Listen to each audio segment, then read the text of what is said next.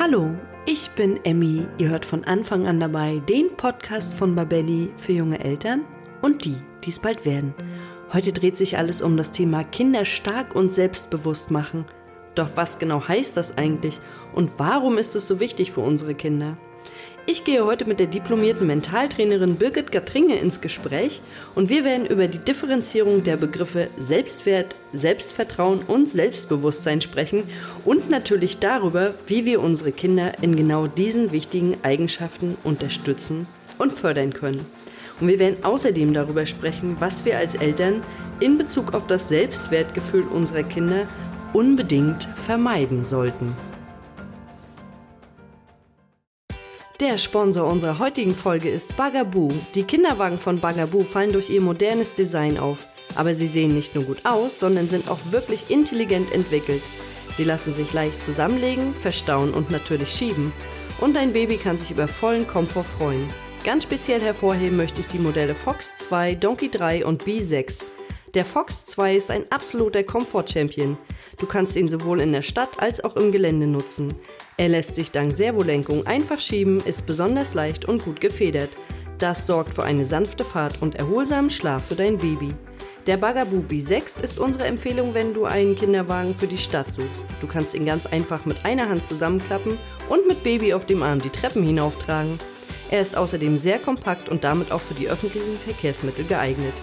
Wenn du Zwillinge erwartest, dann ist der Donkey 3 die richtige Wahl.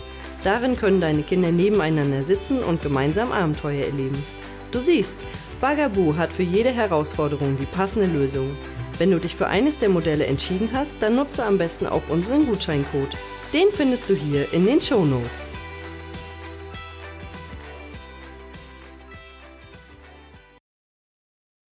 Ja, hallo und herzlich willkommen zur heutigen Folge mit dem Titel Kinder stark und selbstbewusst machen. Ich freue mich sehr auf meinen heutigen Gast. Hallo Birgit. Hallo, hallo.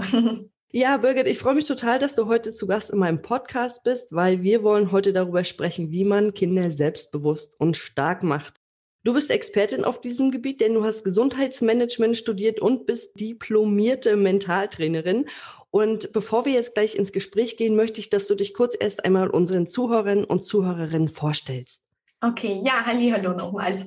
Ich bin Birgit Gattringer von starkekids.com und Starke Kids ist die deutschsprachig größte Plattform rund um das Thema Selbstbewusstsein stärken der Kinder. Ich bin ja Kinder- und Jugendmentaltrainerin und deshalb möchte ich möglichst vielen Kindern vermitteln, wie sie selbst zu mehr Selbstvertrauen, Selbstsicherheit gelangen können aber eben als Family Lab Trainerin nach Jesper Juhl und Mentaltrainerin für Erwachsene möchte ich auch für Eltern das mitgeben und weitergeben, welche Rahmenbedingungen sie für ihre eigenen Kinder schaffen können, damit diese eben selbstbewusst und stark fürs Leben werden. Das ist auf jeden Fall ein sehr, sehr wichtiges Thema und deshalb möchte ich von dir als erstes wissen, warum ist es denn eigentlich so wichtig, dass wir Kinder selbstbewusst und stark machen? Genau, dazu möchte ich einmal äh, unterschiedliche Begrifflichkeiten äh, abklären, weil es gibt ja ganz, ganz viele Wörter mit dem Wörterchen selbst, ja, zum Beispiel Selbstsicherheit, Selbstvertrauen, Selbstbild, Selbstwertgefühl, Selbstbewusstsein. Und da möchte ich drei Unterscheidungen machen, weil es einfach dann ein bisschen klarer wird und wir da ähm, feiner darauf eingehen können, wo wir denn ansetzen können. Also Selbstvertrauen ist das, was ich kann, worin bin ich gut, was kann ich leisten. Da geht es um die konkreten Fähigkeiten, auch um den Leistungsumfang auf bestimmte Bereiche. Also wenn das Kind gut klettern kann, äh, ist es, ähm, hat es ein gutes Selbstvertrauen im Bereich vom Klettern. Ja, also im Klettern hat es ein gutes Selbstvertrauen. Dieses Selbstvertrauen kann aber nicht unbedingt auf andere Bereiche umgelegt werden. Also Selbstvertrauen ist so auch eine äußere erworbene Qualität. Und das Selbstbewusstsein zum Beispiel als Unterschied ist so die Fähigkeit, sich selbst gut wahrzunehmen, reflektieren zu können, die eigenen Handlungen zu hinterfragen. Und Selbstbewusstsein ist so eine Funktion des Selbstwertgefühls. Also, und wenn man ein gutes Selbstwertgefühl hat, können die Leute oder können die Kinder sich selber gut wahrnehmen und sie können sich realistisch einschätzen und realistisch über sich nachdenken. Im Gegensatz dazu hat man ein eher geringes Selbstwertgefühl, dann ist auch das Selbstbewusstsein dazu unrealistisch. Ja? Man ist eher dann im übertriebenen Sinne, ähm, dass man sich überschätzt oder so herumprallt oder angibt oder eben auch im untertriebenen Sinne, dass man ganz stark in diesem negativen Grübeln äh, bleibt und immer negativ über sich selber und seine eigenen Handlungen denkt. Und jetzt das Selbstwertgefühl, das ist aus meiner Sicht das Aller, Allerwichtigste. Das ist nämlich der Grundpfeiler für die psychische Gesundheit. Da geht es um das, wer ich bin, was ich von mir selber halte. Das ist auch dieses Gespür für, für, für sich selber, dieser innere Kern, diese Stütze, das Zentrum von uns selbst. Und Selbstwertgefühl, äh, wenn das hoch ist, dann, dann ruhen wir in uns selber, wir fühlen uns in unserer eigenen Haut wohl und wir können uns annehmen, so wie wir sind. Und viele Eltern wollen selbstbewusste Kinder äußern, aber eigentlich damit den Wunsch, dass das Kind ein gutes Selbstwertgefühl haben soll. Also zusammenfassend kann man so sagen, dass die Leute, die ein ein starkes Selbstvertrauen und ein Selbstbewusstsein haben, nicht unbedingt ein starkes Selbstwertgefühl haben müssen. Im Gegenzug dazu Personen oder Kinder, die ein hohes Selbstwertgefühl haben, haben automatisch ausreichend Selbstvertrauen und Selbstbewusstsein. Ja, und das Selbstwertgefühl, warum das so wichtig ist, weil es einfach ganz wichtige Voraussetzungen mit sich bringt, nämlich, dass sich das Kind wohlfühlt in, in seiner Haut, in wohlfühlt in, in seinem Tun. Äh, es ist viel eher beziehungsfähig mit anderen Menschen. Es kann viel leichter Gefühle bewältigen. Es kann viel leichter mit, äh, mit einem Stress umgehen, mit Herausforderungen umgehen. Äh, es spürt eine Selbstsicherheit, es spürt eine eigene Selbstliebe. Es hat auch die Fähigkeit, sich selber wertvoll und geschätzt zu fühlen und kann natürlich auch dann in weiterer Folge mit Konflikte besser umgehen. Und der schlimmste Feind für das Selbstwertgefühl sind eben körperliche und psychische äh, Gewalt, Übergriffe, Macht oder auch Kontrolle der Eltern, Beschämung, Kritik, Entmutigung, aber auch so dieses übertriebene Besorgnis äh, der Eltern. Also das Selbstwertgefühl ist sozusagen, wenn ich das jetzt richtig verstehe, das Wichtigste von allen dreien, was du gesagt hast. Und es genau. heißt so viel wie, ich bin gut so, wie ich bin. Ja, genau. Wie genau sieht denn euer Konzept zum Selbstwertgefühl aus oder zum Selbstbewusstsein? Ja, wir setzen einerseits beim Kind direkt an, damit es Werkzeuge für sich selber lernt, also Werkzeuge, wie es mit starken Gefühlen umgehen kann, wie es sich selbst entspannen kann, sich konzentrieren kann, und dazu haben wir ganz spezielle Mentalgeschichten entwickelt und auch gestaltet. Äh, in diesen Geschichten lernt das Kind, äh, sich einerseits gut wahrzunehmen, sich aktiv zu entspannen, aber eben auch andererseits mit negativen Gefühlen umzugehen. Das Kind erlebt sich selber in dieser Geschichte äh, als Held, ja, als, als Hauptfigur. Es erlebt wunderschöne äh, Situationen, Erlebnisse, die es von innen heraus stärkt und gute Gefühle vermittelt. Und die Mentalgeschichten sind auch perfekt zum Einschlafen, weil das Kind dann einfach entspannen kann. Äh, es kann den Tag loslassen und den Tag besser abschließen und schläft somit an positiven und stärkenden Gefühlen und stärkenden Gedanken ein. Aber andererseits setzen wir eben auch bei den Eltern an, weil die Eltern eben die Rahmenbedingungen schaffen, damit das Kind so aufwächst, dass es ähm, seinen eigenen Selbstwert äh, gut erlangen kann, dass es sein Potenzial entfalten kann und ähm, ja, wichtige Erfahrungen macht, dass das eben dieses Selbstwertgefühl stärkt. Und dazu habe ich einen Elternratgeber geschrieben, einen Online-Kurs zusammengestellt und biete auch Elterncoachings an. Dass man quasi da ansetzt, wo es am wichtigsten ist, nämlich bei den Eltern erstmal, weil genau. die ja genau. das Kind begleiten. Ja. Und was macht denn deiner Meinung nach ein selbstbewusstes oder jetzt sage ich mal ein selbstwertes mhm. Äh, kind aus oder ich weiß gar nicht so richtig, wie man das ausdrücken soll oder ein Kind, was ja. einen großen Selbstwert hat. Genau. Ja, immer ein selbstbewusstes Kind oder auch ein Kind mit einem guten Selbstwertgefühl kann leichter seine Gefühle managen, äh, leichter mit Schwierigkeiten umgehen. Es, äh, es erkennt seine eigenen Stärken, seine Talente und auch so seine eigenen Ressourcen lässt sich von den Schwächen nicht ausbremsen. Es nimmt sich so an, wie es ist, so wie du zuerst gesagt hast, ähm, so wie ich bin, bin ich gut genug. Ja, diese innere Ausgeglichenheit, diese innere Zufriedenheit, die Selbstachtung. Und das hilft andererseits auch wieder darum, für das, dass man ähm, empathisch, sensibel und mit einem Mitgefühl auf andere Menschen zugeht und auch mit der Umwelt äh, einfach selbst ähm, besser achtet. Ja. Und durch ein gutes Selbstwertgefühl lernt das Kind, dass es selbst einen, einen großen Einfluss auf das eigene Wohlbefinden hat und es entwickelt somit auch eine gesunde Eigenverantwortung. Es ist allgemein ausgeglichen und mit sich selbst zufrieden. Ein Beispiel vielleicht dazu, ähm, damit es ein bisschen klarer wird, ähm, wenn man sagt, äh, zwei Mädels, die sind vielleicht zehn Jahre alt, beide wollen Klavier spielen lernen, beide merken aber, dass sie jetzt nicht unbedingt so musikalisch sind. Und äh, bei dem einen Kind, äh, bei dem einen Mädchen, das hat ein gutes, gesundes, ausreichendes äh, Selbstwertgefühl für die bricht jetzt äh, keine Welt zusammen. Ja, es nimmt die Tatsache gefasst an, dass sie jetzt nicht so musikalisch ist und sie ist zwar traurig darüber, dass sie jetzt nicht Klavier spielen lernen kann und dass sozusagen der Traum geplatzt ist, aber sie lässt diese Traurigkeit zu und nach einer gewissen Zeit des Trauerns kann es diesen Traum loslassen und zu sich selber sagen, okay, ich habe es probiert, das Klavierspielen liegt mir einfach nicht, ich bin offenbar nicht so musikalisch, aber es ist okay. Ja. Und das andere Kind mit einem eher geringen Selbstwertgefühl, das reagiert sicherlich viel heftiger und äh, der zerplatzte Traum ist eine kleine, kleine Katastrophe für dieses Kind. Und es wird von sich selber dann denken, ich bin zu nichts fähig und äh, es ist total traurig und verzweifelt über diese mangelnde Fähigkeit, Musik, zu musizieren und Klavier spielen zu lernen.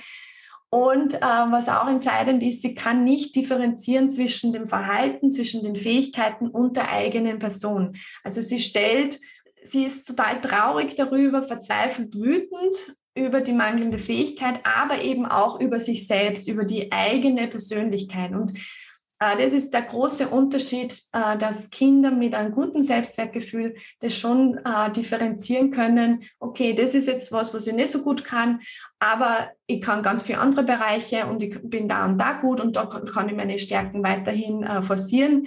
Und für Kinder, die einen geringen Selbstwert haben, die, für die bricht halt wirklich eine Welt zusammen und die stellen sich als ganze Person in Frage. Da ist der Unterschied. Okay, ich hätte jetzt zum Beispiel gedacht, dass das Kind mit mehr Selbstwert einfach sagt, okay, ich kann das jetzt nicht, dann übe ich. Okay. Das, das hätte ich jetzt tatsächlich gedacht, dass du das sagst, weil ähm, ich bringe meinen Kindern halt immer bei, wenn du irgendwas nicht kannst, dann musst du üben, üben, üben, üben.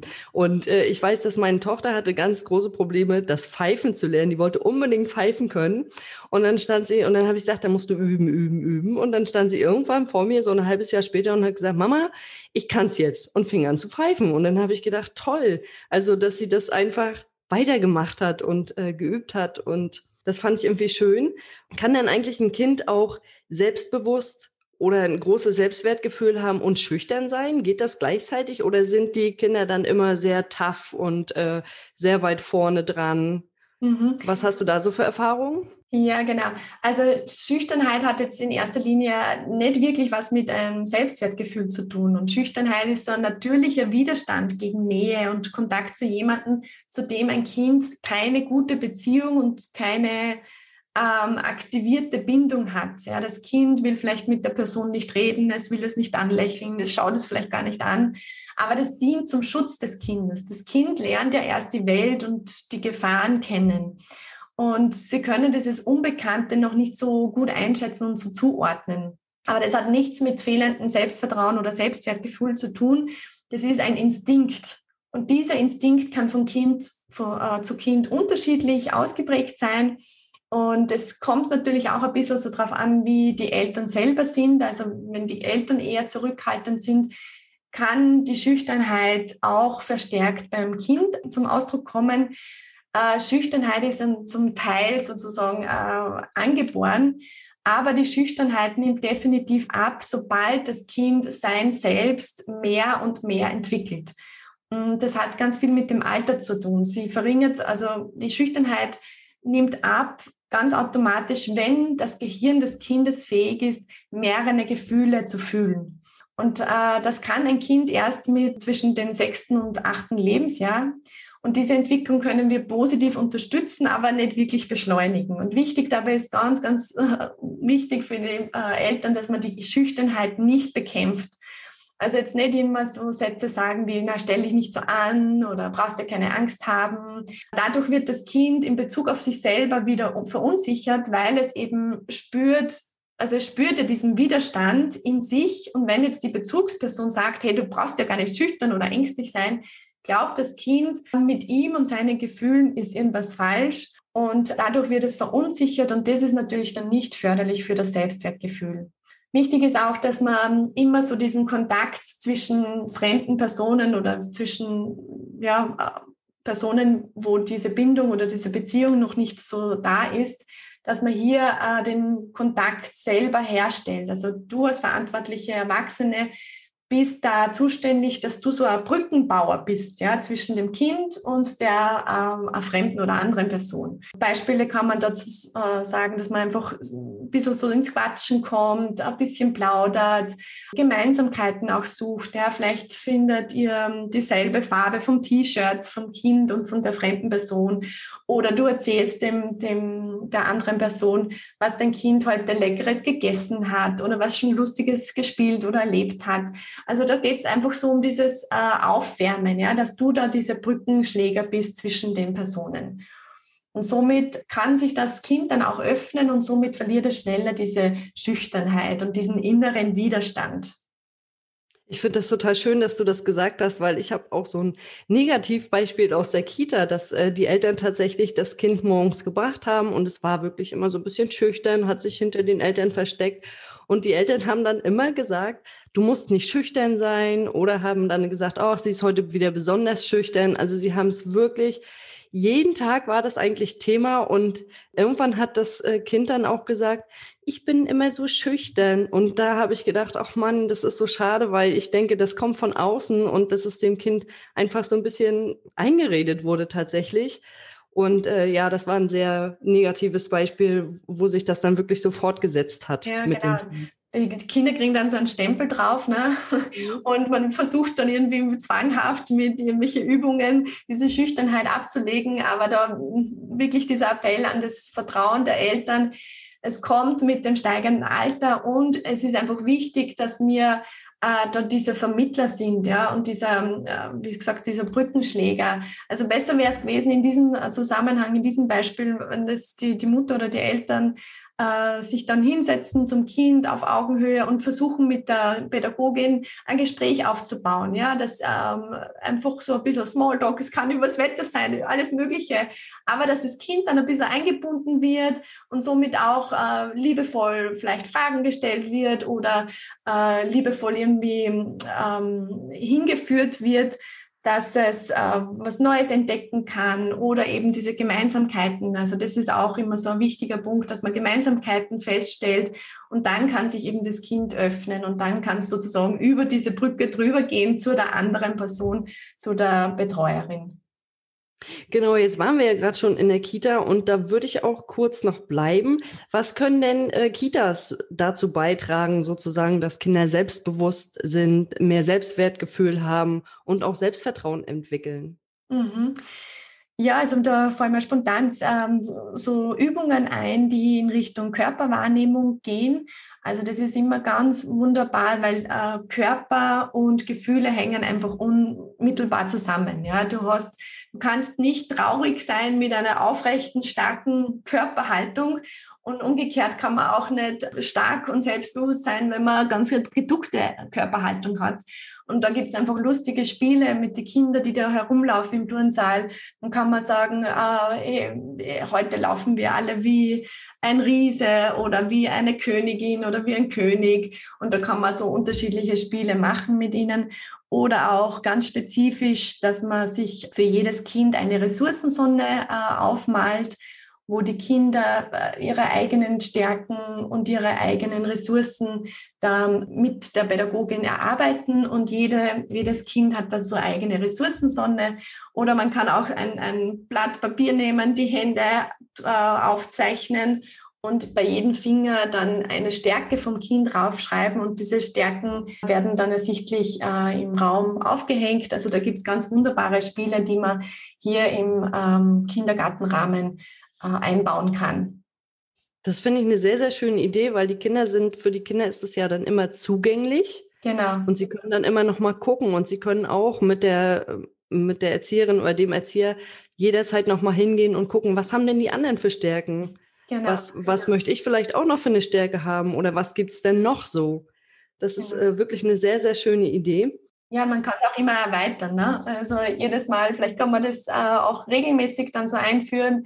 Äh, alle zwei Monate schauen wir auf die Ressourcensonde oder auf unsere Hände mit den Stärken und dann kann man es noch einmal erweitern, noch einmal, hey, was, was habe ich jetzt Neues gelernt? Was, äh, wo geht es mir heute besser? Und somit ist das eine schöne äh, Reflexionsübung. Und das kann man ja tatsächlich, wir haben ja zwei Hände, dann hat man schon mal zwei Hände und wenn es dann wirklich noch weitergehen sollte, könnte man ja auch noch mit den Füßen weitermachen. Ja, genau. Genau, stimmt. Ja.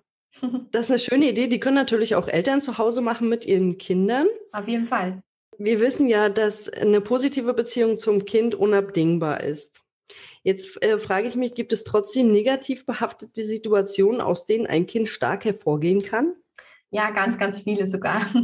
Nämlich jedes Mal, wenn wir es schaffen, dass das Kind äh, in seinen Gefühlen, in seiner Frustration äh, sie halten können, sie sehen können und wir diese Gefühle nicht bekämpfen wollen, sondern mit dem Kind gemeinsam die starken Gefühle durchgehen, sie aushalten, sie tragen, den Raum geben, bis die Gefühle wieder von alleine weniger werden. Und genau da wird ganz viel tiefe Bindung aufgebaut und die Wissenschaft hat auch mittlerweile bewiesen, da gibt es eine Studie von der University of Denver, dass eine gute Bindung nicht nur in fröhlichen, schönen und guten Momenten gestärkt wird, sondern diese tiefe, vertrauensvolle Bindung wird dann aufgebaut in den Momenten, wenn das Kind verunsichert ist und wenn es emotional aufgewühlt ist. Also wenn es gerade wütend ist, wenn es verzweifelt ist, wenn es enttäuscht ist, wenn es ängstlich ist oder wenn es traurig ist wenn wir unserem Kind dadurch diese heftigen Gefühle durchhelfen und es unterstützen, wird hier eine ganz tiefe, echte Bindung aufgebaut.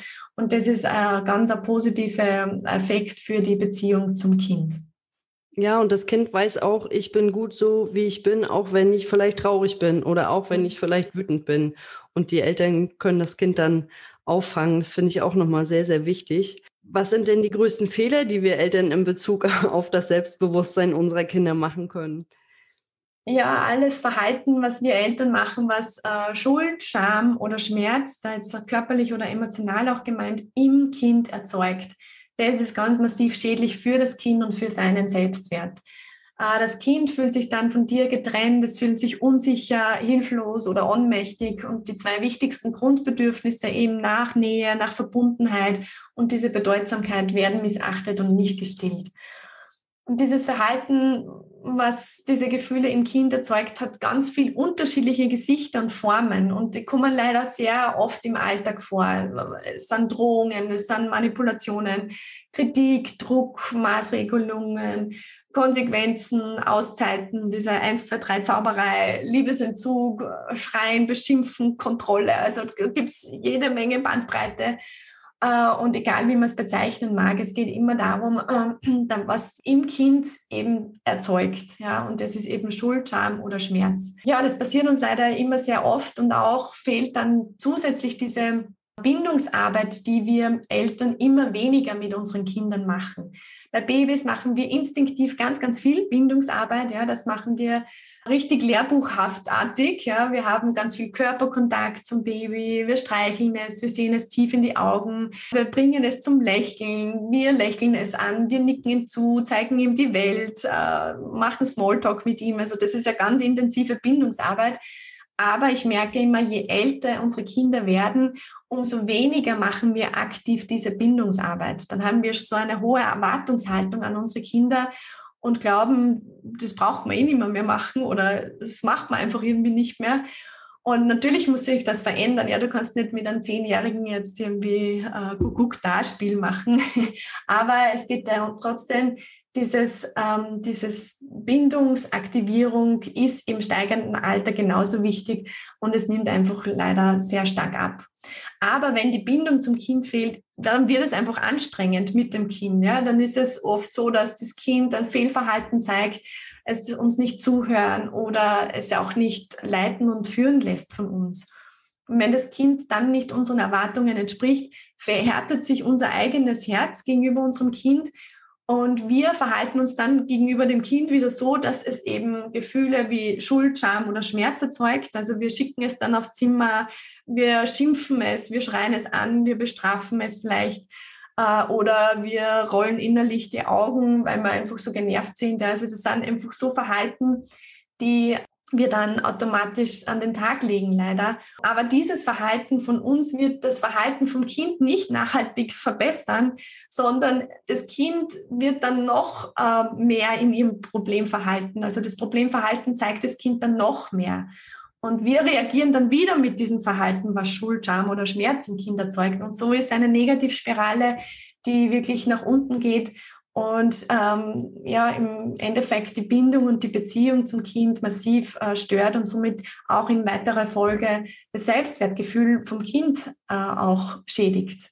Und was wir eben auch ähm, als Elternteil einen großen Fehler machen, ist einfach die Gefühle falsch oder gar nicht zu begleiten. Das ist anders so ein wichtiger Punkt. Äh, wir Eltern neigen eher so, dass wir in vier Kategorien auf die Gefühle unseres Kindes eingehen. Und das hängt natürlich jetzt davon sehr stark ab, wie unsere eigenen Gefühle in unserer Kindheit begleitet worden sind. Und diese vier Kategorien sind äh, ignorieren, bestrafen, abtun oder retten. Da können wir nur kurz ein Beispiel erzählen. Ähm, wenn jetzt das, das Kind ähm, eine Banane essen möchte und vielleicht kennst du die Situation, die Banane bricht ab und das Kind bricht in Tränen aus, ja, weil die Banane abgebrochen ist. Also für uns totale Kleinigkeit, aber für das Kind bricht gerade eine Welt zusammen und fängt auf bitterlich zu schreien und zu weinen an. Und da gibt es jetzt meistens vier Muster. Also entweder du ignorierst es, ja, sagst, ja, ja, reg dich nicht so auf, schnappst dir die Banane, die zerbrochene Banane und drückst dem Kind einen Keks hinein. Also du ignorierst, du gehst einfach drüber über dieses Gefühl. Oder du kommst eher so in dieses Bestrafen, ja, du wirst selber ganz stark wütend oder schreist dein Kind an, dass es gefälligst wegen so einer blöden gebrochenen Banane doch nicht so ausflippen soll und fängst da an zu drohen, dass es nie wieder mehr eine Banane bekommt, wenn es sich so aufführt, nur wegen dem, äh, nur weil es abgebrochen ist.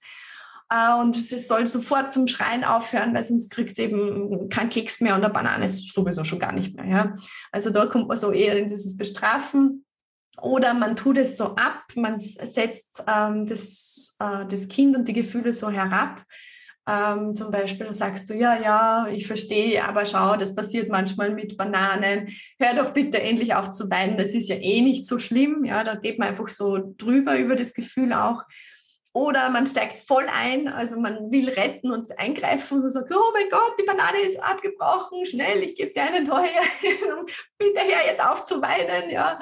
Also man, da sind auch, so geht man auch wieder drüber, ja.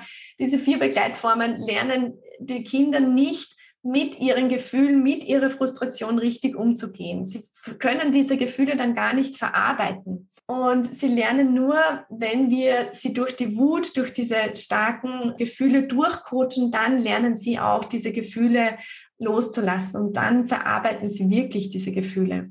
Aber bei der Reaktion von ignorieren, bestrafen, abtun, lernt dein Kind eben, dass es die Gefühle verdrängen muss weil die Gefühle ja gerade da sind und offenbar nicht akzeptiert werden. Also es ist nicht erlaubt, diese Gefühle zu haben.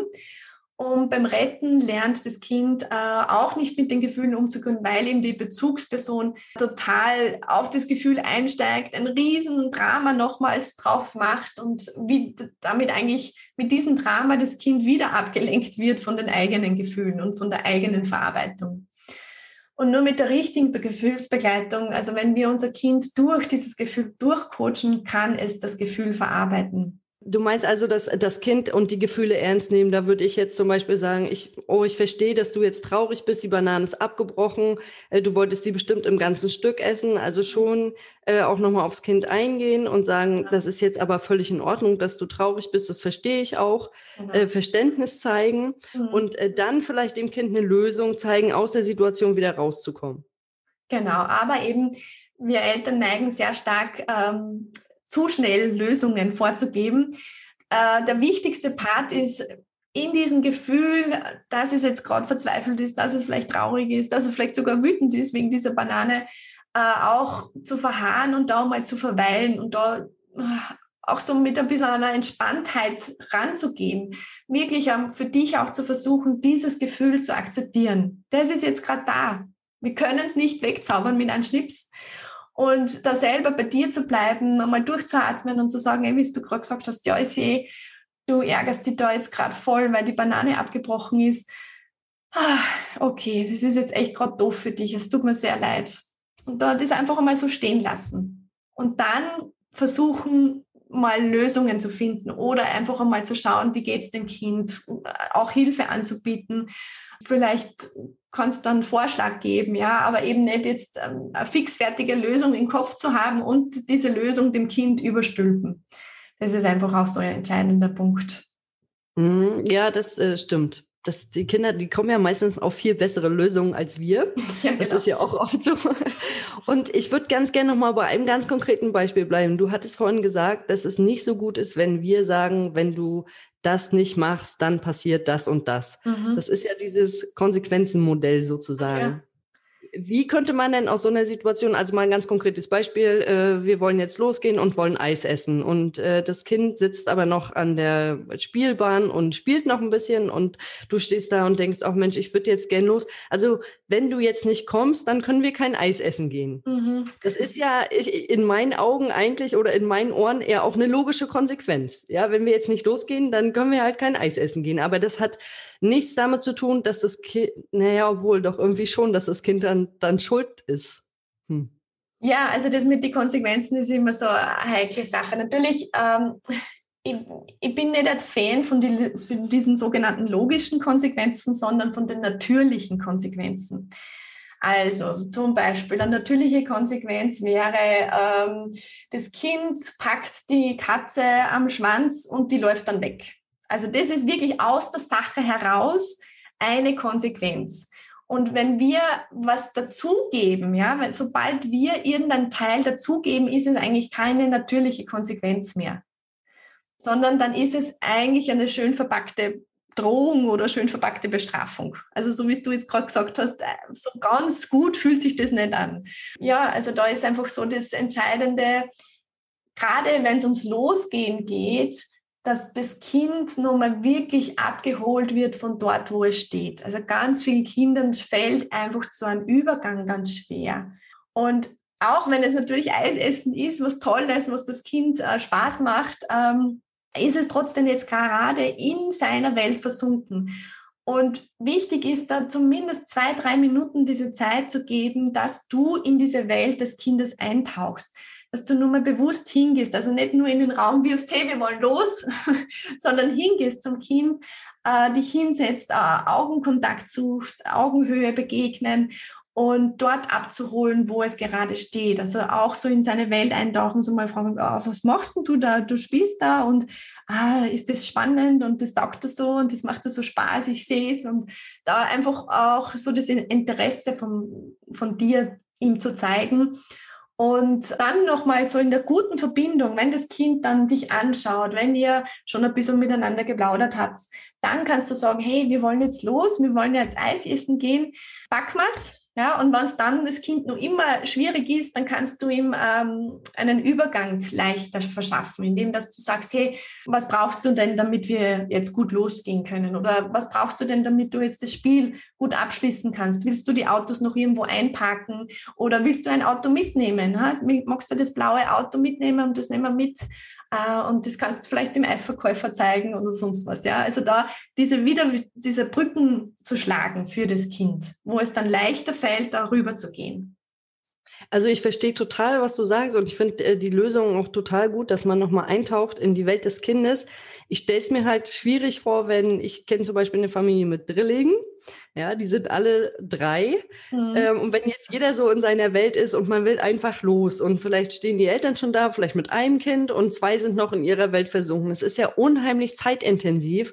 Und ich glaube einfach, dass das so ein bisschen in unserer Gesellschaft äh, schwierig umsetzbar ist, weil wir ja so eine rasante Gesellschaft geworden sind, wo alles nur noch schnell gehen muss. Das merke ich auch manchmal selber. Zieh dich noch mal schnell an oder äh, hol doch noch mal schnell die Sachen und wo ich mir dann immer schon selber auf die Zunge beiße und ha, das hast du wieder gesagt, und versuche da total auf mich zu achten und zu sagen, geh das mal bitte holen, jetzt wollen wir losgehen. Ne? Dann, das fällt mir selber schwer und ich glaube, dass das anderen Eltern auch ganz, ganz schwer fällt, dass die einfach so, also diesen Druck einfach rauszunehmen. Das stimmt, ja. Ja, gerade bei mehreren Kindern habe ich einen super Tipp, nämlich immer zuerst mit einem Kind anzufangen. Und dann ist es meistens so, dass diese Dynamik, wenn ein Kind sich fertig macht und ein Kind schon im Auto oder zum Auto geht oder rausgeht, dann die, diese Dynamik, dass die, die anderen mitkommen. Und äh, dann reicht es eigentlich nur mal mit einem Kind diese Verbindung aufzubauen und diesen Kontakt zu suchen. Und da kann man mal schauen, wer ist denn da jetzt gerade am empfänglichsten dafür?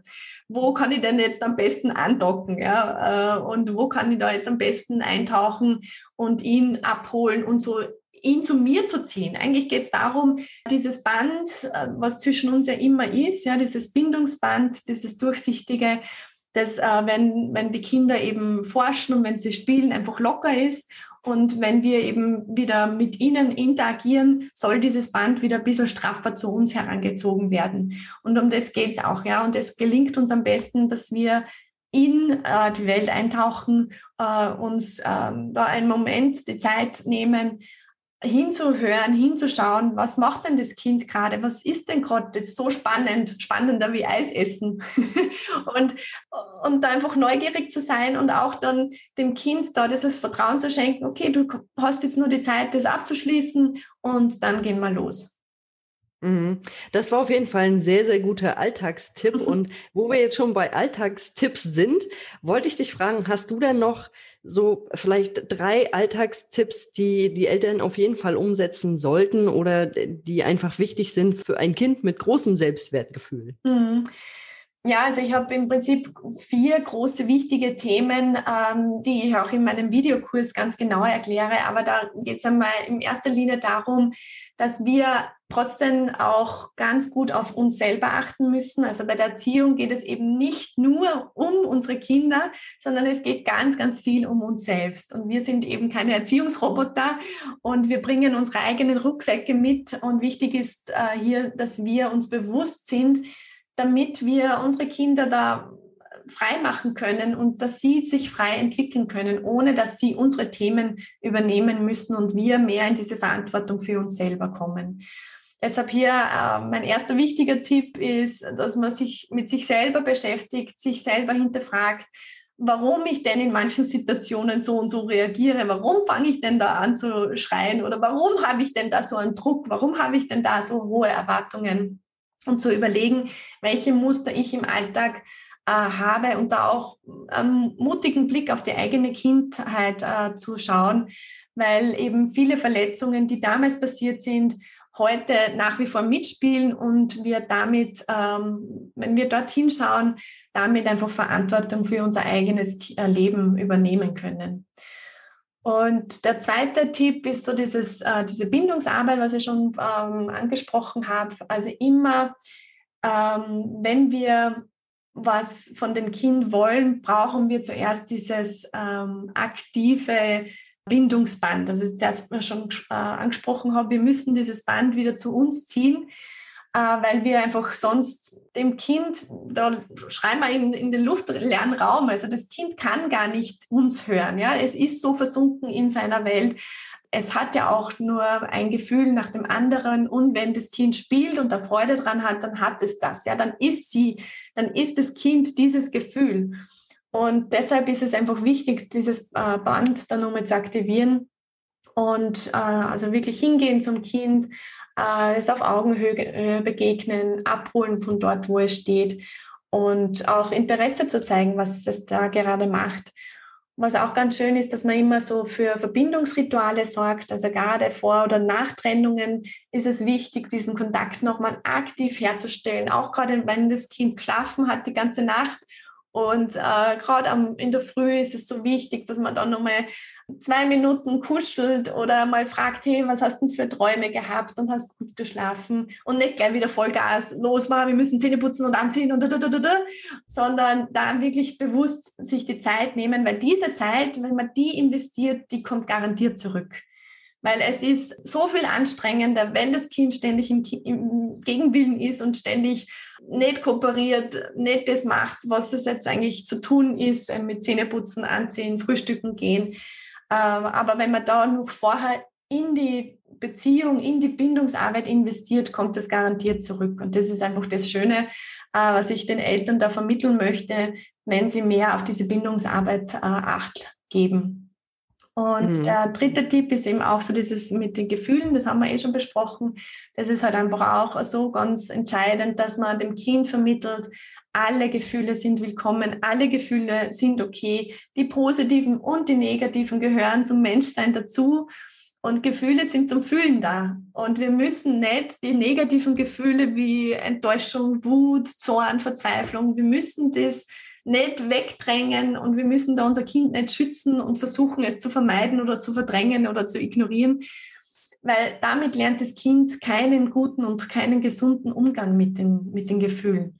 Und ja, wie schon gesagt, diese Gefühle zu bewältigen, da helfen wir dem Kind am besten, wenn es die Gefühle leben kann und durchleben kann. Und ja, der vierte Bereich ist so einfach die Kommunikation. Also achte auf deine Worte, denn die können sehr verletzend sein, aber Worte können auch so einladend sein, können das Kind öffnen, das Kind, äh, das Herz vom Kind erreichen, das Kind gewinnen oder eben auch verschließend sein und so, dass das Kind dann sich verhärtet oder auch sich vor dir verschließt, gar nicht mehr auf dich zukommt, gar nicht mehr deine Probleme mit dir bespricht und es eigentlich eher dann ein Gegeneinander ist, anstatt ein Miteinander. Also immer so ein positives äh, Aufeinander zukommen quasi und auch dem Kind positiv mhm. ähm, gegenüber gerichtet sein. Das ist, glaube ich, auch nochmal so ein ganz, ganz wichtiger Punkt, ne? ja, dass genau. man äh, das Kind auch wirklich ernst nimmt ja seiner Welt. Und sei es auch noch so klein, das äh, war bei uns in der Ausbildung auch nochmal so ganz wichtig, hat unsere Psychologiedozentin immer gesagt, das Kind hat seine Welt. Und wenn da jetzt äh, bei dem Beispiel mit der Banane die Banane abbricht, dann bricht für dieses Kind in dem Moment die Welt zusammen, weil es nicht sieht, dass wir gleich noch irgendwo hin müssen und äh, dass wir uns noch anziehen müssen und was noch alles so auf der To-Do-Liste steht, das hat das Kind nicht im Blick. Das Kind hat die Banane im Blick. Und äh, deshalb ist es für uns wahrscheinlich ich auch nochmal wichtig, dass wir als Eltern uns ein Bewusstsein dafür machen, dass das wirklich die Welt des Kindes ist und einfach sehr, sehr wichtig und dann das Kind auch durch die Gefühle durchtragen, mhm. wie du mhm. das so schön erklärt hast. Ja, also Kinder selbstbewusst und stark machen, großes Thema. Ich danke dir, dass du heute im Podcast warst und wünsche dir für die Zukunft erstmal alles Gute. Ja, vielen Dank. Dankeschön für die Einladung. Hat sehr viel Spaß gemacht. Dankeschön. Bis bald. Tschüss. Tschüss. Jetzt wissen wir, warum es so wichtig ist, Kinder stark und selbstbewusst zu machen. Das Selbstwertgefühl ist wichtig für ein positives Selbstbild und einen wertschätzenden Umgang mit sich selbst. Und nur wer einen wertschätzenden Umgang mit sich selbst hat, kann auch andere Menschen wertschätzen und somit Empathie entwickeln. Und das ist etwas, was wohl noch nie so wichtig in unserer Gesellschaft war wie heute. Wenn euch der Podcast gefallen hat, dann abonniert ihn bei iTunes, Spotify oder wo immer ihr unseren Podcast hört, um keine neue Folge mehr zu verpassen.